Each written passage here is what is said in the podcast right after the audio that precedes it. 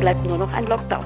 Steht vor der Tür, ich habe das ganz klar gesagt. Also bis zum Lockdown haben wir nicht mehr viel Spielraum. Lockdown, Lockdown, Lockdown. Gesundheitssenatorin Kaleitsche. Das Wort ist in aller Munde, mhm. aber noch ist er nicht da. Und auch sonst wurde heute am Mittwoch, den 21. Oktober, nichts, zumindest für Berlin, beschlossen, was irgendwie in diese Richtung deutet. Deswegen können wir heute mal schön über andere Themen reden. Genau, wir, das sind Katharina Hopp und Martin Spiller aus der Inforadio-Redaktion.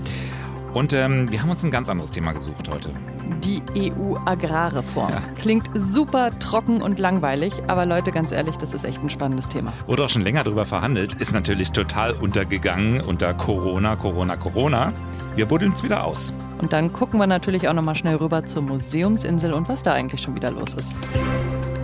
News Junkies. Was du heute wissen musst. Ein Info-Radio-Podcast.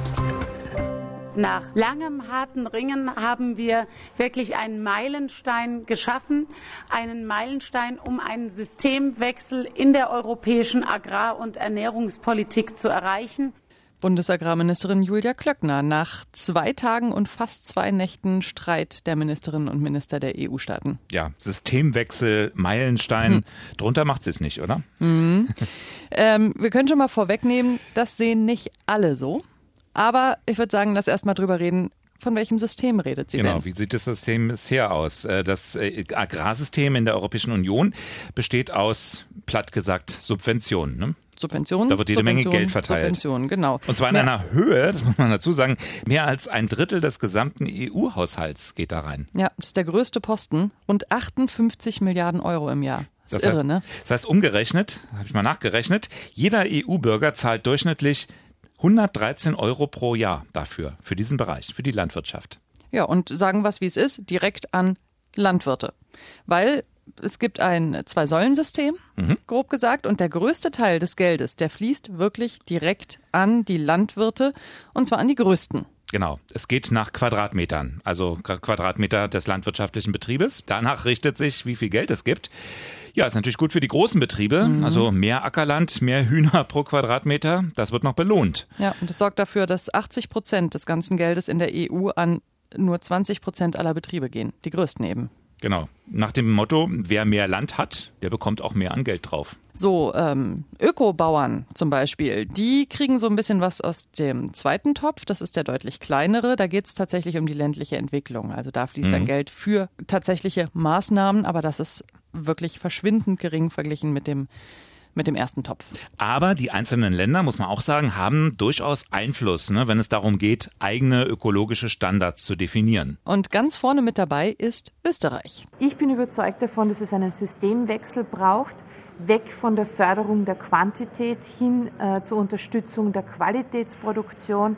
Ähm, das ist auf jeden Fall der österreichische Weg, für den wir uns in den nächsten Tagen intensiv einsetzen werden. Landwirtschaftsministerin Elisabeth Köstinger war das. Vor der Debatte, muss man natürlich sagen. Wir werden schon noch sehen, ob sie unter Systemwechsel das Gleiche versteht wie Julia Klöckner. Ja. In Österreich läuft es seit Jahren schon so, dass die Subventionen tatsächlich gezielt eingesetzt werden, und zwar für Landwirte, die umweltschonend produzieren. Und das hat dazu geführt, dass inzwischen fast 30 Prozent aller Flächen im Land ökologisch bewirtschaftet werden. Klingt jetzt auf den ersten Blick nicht so wahnsinnig viel. Wie ist das verglichen mit Deutschland? Ja, äh, in Deutschland ist es weniger als die Hälfte und Österreich ja. ist damit auch ganz klar an der Spitze europaweit. Was ist denn da jetzt so das andere Extrem? Wer ist der Gegenspieler, der so ganz un unökologisch landwirtschaftet? Ja, also äh, zumindest jetzt in der Auseinandersetzung ganz klar Polen. Also da kannst du sagen, mhm. Österreich steht mit ein paar Ländern am einen Ende der Skala und äh, Polen mit ein paar anderen vorwiegend osteuropäischen mhm. Ländern am anderen Ende. Da heißt es dann ganz klar, wir wollen das Geld weiter bekommen und dann selber beschließen ohne Vorgaben, was wir damit anstellen. Genau, ne? Also EU so ein bisschen als Einbahnstraße. Kann man schon so sagen. Ja.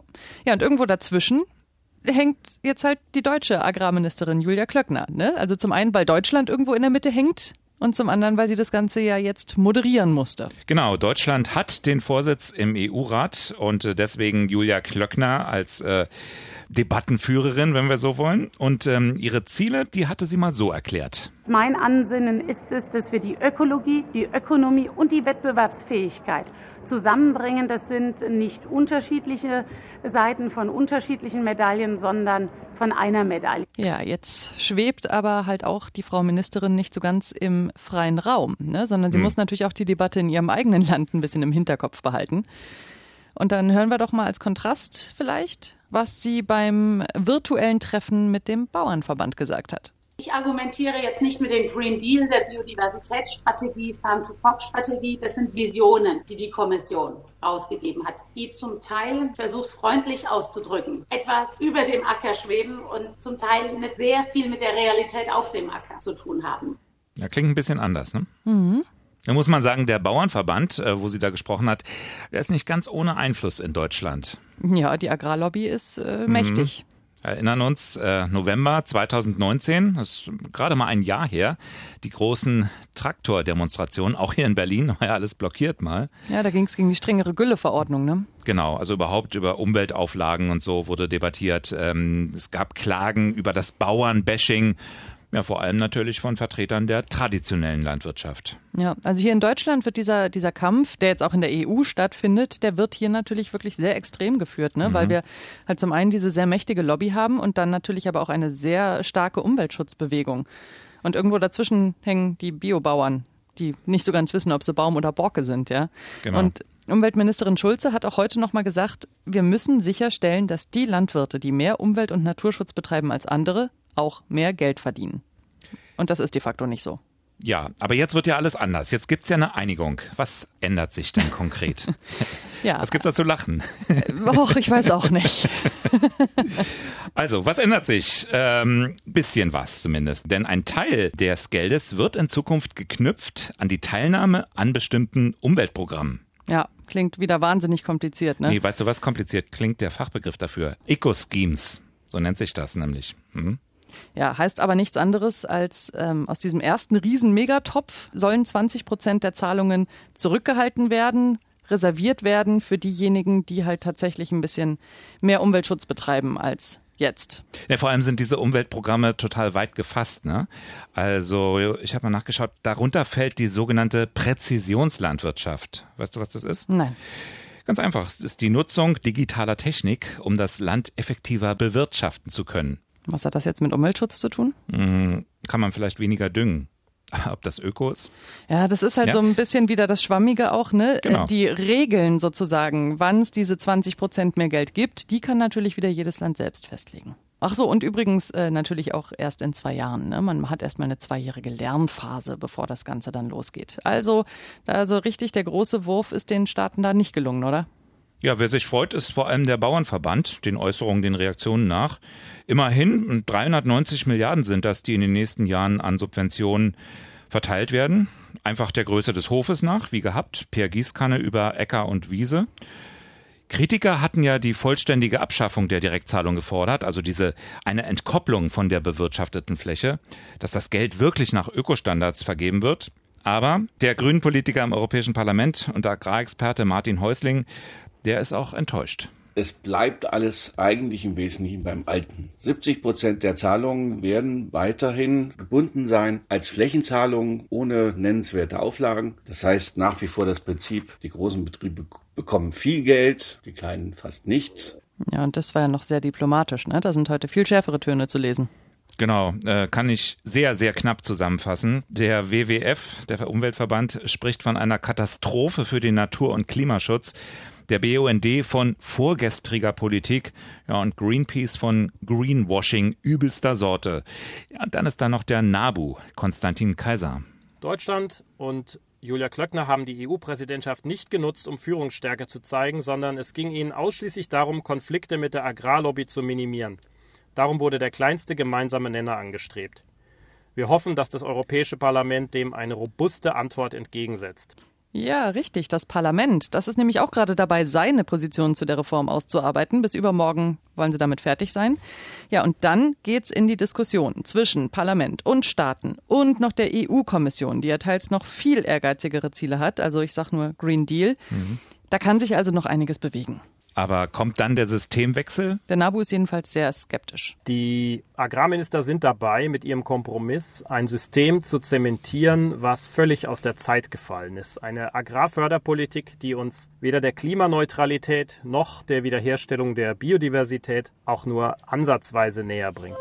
Wir hatten schon über das EU-Parlament gesprochen. Das äh, streitet derzeit über noch eine ganz andere Frage, nämlich darf der Veggie-Burger weiterhin Burger heißen. Das ist ein ganz wichtiges Unterthema ne, von dieser Agrarreform. Mein Gott. Zumindest der Fleischindustrie ist das ganz wichtig. Die sagt nämlich Nein, das ist eine Irreführung der Verbraucher. Also reicht Veggie als Kennzeichnung vielleicht nicht ganz aus. So, und jetzt soll ich dir mal was verraten? Hm? Das hat der damalige deutsche Ernährungsminister, also quasi die Julia Klöckner von 2016, schon Ende 2016 gesagt. Hieß damals Christian Schmidt von der CSU und hat ja. gesagt, Begriffe wie vegetarisches Schnitzel oder mhm. vegane Currywurst sind irreführend und verunsichern die ja. Verbraucher. Das sind so die Fragen, die die Welt bewegen. Ne? Darf etwas äh, Rinderfilet oder Burger heißen, was weder Rind noch Hack drin hat? Oder extremer bei Milch oder Käse? Die Alternativen aus Hafer oder aus Mandel die dürfen nicht mehr vegetarische Milch heißen. Ja, stimmt, das wurde reguliert, ja. Wir haben heute im Inforadio mit Anne Marquardt von der Verbraucherzentrale gesprochen und die hat ähm, so viel vorweg keinen Hinweis auf verwirrte Verbraucher. Wir haben vor einigen Jahren eine Umfrage gemacht, da haben 95 Prozent gesagt, sie sind von so einem Produkt noch nie getäuscht worden. Und 60 Prozent haben sogar gesagt, selbst wenn das passieren würde, würden sie sich gar nicht darüber ärgern.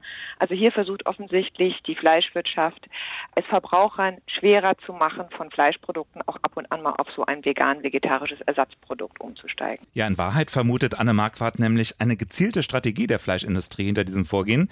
Die Hoffnung, dass weniger Leute zu Veggie-Wurst oder Veggie-Burger greifen, wenn es eben nicht mehr Burger oder Wurst heißt. Ja, spannend, weil inzwischen gibt's ja wirklich einige auch namhafte Unternehmen, die schon immer Fleischprodukte verkauft haben, die inzwischen mit ihren Ersatzprodukten deutlich mehr Umsatz machen. Also eigentlich müsste man meinen, der Markt funktioniert, ja. Die Frage, wie die die dann nennen, ne, die Produkte. Weil laut Anne Marquardt ist dieser pädagogische Effekt von Burger und Wurst für umstiegswillige Verbraucher gar nicht zu unterschätzen. Es ist tatsächlich so, dass wir auch in Deutschland deutlich mehr Fleisch essen im Durchschnitt als gut für uns ist, also gesundheitlich, aber auch als gut für das Klima ist. Und ja, vielen Verbrauchern hilft das natürlich zu erkennen, ah, das ist wie ein Schnitzel, das ist wie eine Wurst, ähm, hilft das dann dabei, eben ab und zu mal auf das tatsächliche Schnitzel zu verzichten. Genau. Ja, ist wie bei alkoholfreiem Bier, ne? Würdest genau. du da Limo draufschreiben und das in einen Tetrapack abfüllen? Wird ganz anders schmecken. Ja, genau. Dann wäre es nicht, dass man schön beim Grillen zusammensteht und mit der Bierflasche anstößt, egal was drin ist. Und genau. genauso ist doch auch, kann es doch auch sein mit dem, was auf den Grill kommt. Mein Gott. Jetzt gibt es aber auch einen Kompromissvorschlag. Der kommt von der Europäischen Volkspartei. Und der geht so. Also reine Fleischprodukte, Steaks, Filets, mhm. ja, die sollen nicht mehr als Veggie-Filet bezeichnet werden, auch wenn sie dann ja gar kein Fleisch mehr enthalten. Also Sachen, die, okay, ja. Die mhm. im Original wirklich mhm. nur aus Fleisch bestehen, mhm. ja. Aber im klassischen Sinne lediglich fleischhaltige Produkte, das ist jetzt der Unterschied, die sollen weiterhin das Veggie-Label führen können. Also nicht fleischhaltige Produkte, die aber quasi im Fleischoriginal auch nicht nur aus Fleisch bestehen. Du sagst es. Wurst. Burger beispielsweise. Oh, macht's doch noch komplizierter, liebe Leute. Ja, ein bisschen wie Maske, aber nur bis 19 Uhr an der Ecke. Ja, aber Hauptsache Teewurst heißt weiter Tee, ey. Ja, ist ja auch kein Tee drin. Stell dir vor, du lebst in einer Großstadt, es passiert ein großes Verbrechen und du bekommst es fast drei Wochen lang nicht mit. Ja, so geschehen ähm, bei der halben Museumsinsel. Also, dabei ist das wohl einer der größten Angriffe auf Kunstwerke, die es überhaupt hier in Deutschland gab. Pergamon-Museum, Neues Museum, Alte Nationalgalerie. Da wurden 70 Objekte mit einer öligen Flüssigkeit bespritzt. Sarkophage, Steinskulpturen, Gemälde. Ja, und das Ganze eben schon am 3. Oktober, am, am 3. Tag der Oktober, Deutschen Einheit. Was bisher aber geheim gehalten wurde, aus, wie es heißt, ermittlungstaktischen Gründen. Ja, dass das überhaupt jetzt rauskam, liegt daran, dass ausgerechnet ein Journalist unter den Besuchern an diesem Tag äh, war, die angeschrieben wurden von der Polizei als Zeugen, ob sie irgendwas vielleicht gesehen haben. Carsten Vohl ist Ermittler beim Landeskriminalamt.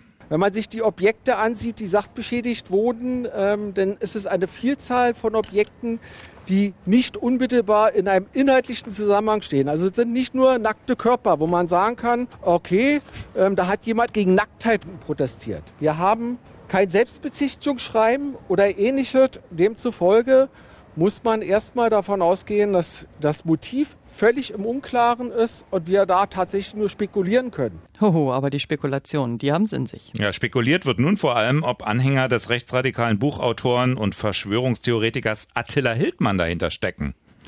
Er hatte nämlich im Juni regelmäßig seine Kundgebung auf den Stufen des alten Museums abgehalten.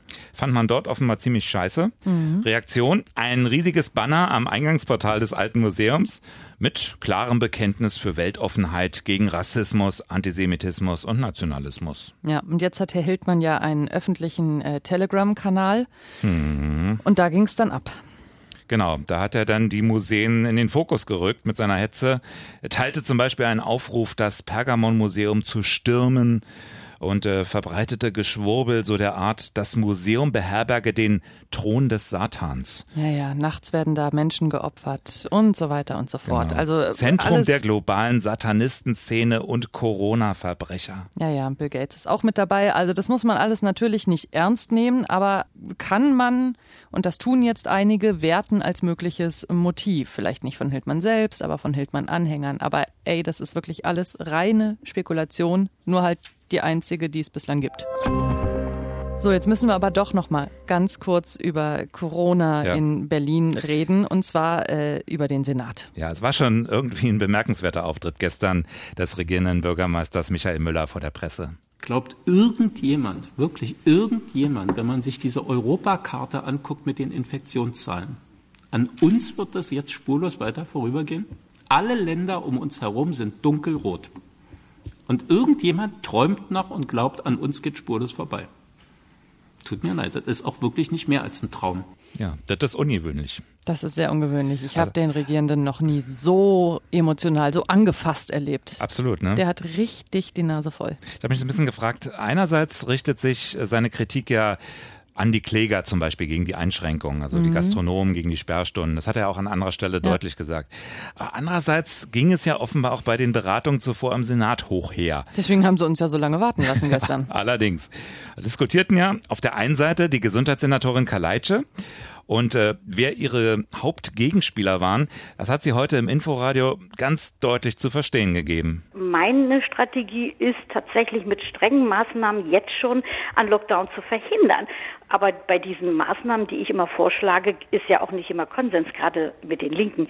Alle Maßnahmen erstmal zu verneinen, die einen Lockdown verhindern kann und dann zu sagen, wir machen mal planspielerischen Lockdown. Krach in der Koalition. Ja, findet sie nicht gut, den Vorschlag des Pankower Bürgermeisters Ben, einen kontrollierten Lockdown so für eine gewisse Zeit vorzunehmen. Aber die Kritik von Kaleitsche eben, du sagst es, Linkspartei einerseits im Senat, gegen strengere Maßnahmen. Anscheinend, ja. Andererseits dann aber dieser Halb-Lockdown-Vorschlag. Tja. Ich denke ja, dass so ein vorübergehender, planbarer Lockdown vielleicht sogar das kleinere Übel sein könnte. Sieht aber auch Bürgermeister Müller anders. Klare Meinung, Lockdown nur, wenn es sein muss. Wenn das kommt, dann haben wir eine medizinische Notlage. Dann müssen wir es umsetzen. Aber damit spielerisch umzugehen und zu sagen, ich mach's mal zwei Wochen, guck, wie das Ergebnis ist und dann bewerte ich neu, das halte ich für gefährlich. Ich weiß nicht, wie es dir geht, aber ich habe heute auch noch so ein, zwei, drei leichtere Themen gefunden. Wollen wir noch ein bisschen? Leg los. Also, wir hätten da zum Beispiel das große Zittern beim FC Bayern fand ich ähm, sehr interessant. Aber natürlich nicht sportlich. Da zittert man weniger als bei anderen Dingen. Hm, hm, gucken wir mal. Serge Gnabry wurde positiv auf das Coronavirus getestet. Gestern hat er noch ganz normal mit der Mannschaft trainiert. Ja, und heute Abend ist Champions League Auftakt des Titelverteidigers gegen Atletico Madrid in der Allianz Arena. Ja, und da ist natürlich heute einigen einiges in die Buchse gerutscht, weil äh, jetzt mussten natürlich erstmal alle durchgetestet werden, hm. um zu gucken, wie ist denn der Stand der Dinge. Können die überhaupt auflaufen? Ja, und wer nicht, wer läuft dann auf? Ja, das ist nämlich das Witzige, wenn man so will. Die UEFA hat gerade erst neue Sonderregeln eingeführt, Corona-Regeln. Eine davon lautet, 13 Spieler inklusive einem Torwart müssen zur Verfügung stehen, um ein Spiel anzupfeifen. Und das ist egal, ob das die Ersatzspieler der Ersatzspieler sind. Ja, aber die haben doch noch eine, eine zweite, eine dritte Mannschaft, eine Jugendmannschaft, so A-Jugend oder so gegen Atletico Madrid. Ja, also das ist halt das Ding. Ne? Man hätte höchstwahrscheinlich auf jeden Fall spielen müssen. Aber dann kam nachmittags äh, die Entwarnung. Alle fit. Ja. Alles wie geplant. Ich habe noch unseren täglichen Trump. Ach ja. Der amerikanische Präsident hat ja mal wieder ein Interview abgebrochen, vorzeitig, diesmal mit dem Fernsehsender CBS. Der Moderatorin warf er Fake und Parteinahme vor.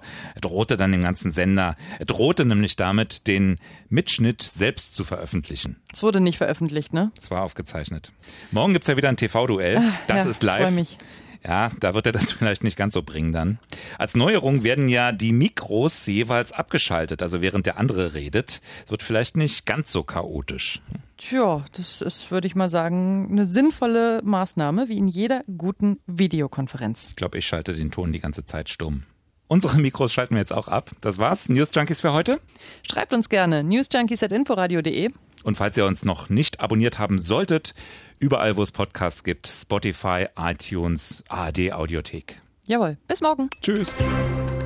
News Junkies. Was du heute wissen musst. Ein Podcast von Inforadio. Wir lieben das Warum.